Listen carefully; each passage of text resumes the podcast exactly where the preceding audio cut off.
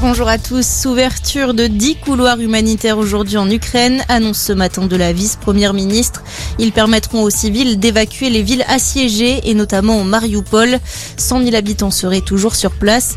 Pendant ce temps, à Odessa, un nouveau couvre-feu entre en vigueur ce soir. Il se remplace jusqu'à lundi matin dans le plus grand port du pays, lieu stratégique pour les troupes russes. J-1 avant le premier tour de l'élection présidentielle, mais pour plus de 800 000 Français, c'est le jour J, aux Antilles, mais aussi en Guyane ou encore en Polynésie française. Dès midi, les bureaux de vote vont ouvrir à Saint-Pierre et Miquelon pour ce scrutin.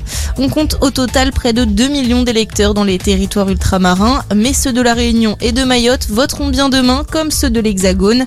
Vote également aujourd'hui, samedi, pour les Français qui vivent sur le continent américain. Si vous aviez prévu de faire votre déclaration d'impôt le plus tôt possible, il faudra patienter un peu. Le site pour déclarer ses revenus en ligne est inaccessible au moins jusqu'à la fin du week-end en cause des erreurs de pré-remplissage qui concernent notamment les professeurs. Une annonce hier de la Direction générale des finances publiques au lendemain de la mise en service de la plateforme. Le soulagement en Malaisie. Le Britannique et la Française de 18 ans portés disparus il y a trois jours ont été secourus ce matin. Ils sont à l'hôpital dans un état stable, ont annoncé les autorités locales. Ils faisaient de la plongée lorsqu'ils ont dérivé à cause de forts courants mercredi. La monitrice du groupe avait été retrouvée le lendemain. En revanche, toujours aucune trace du fils du Britannique.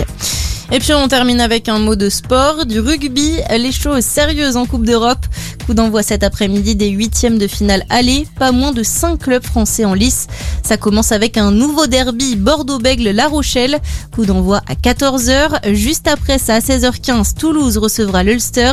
Et puis à 18h30, nouveau derby francilien entre le Stade français et le Racing. Voilà pour votre point sur l'actu. On vous accompagne toute la journée.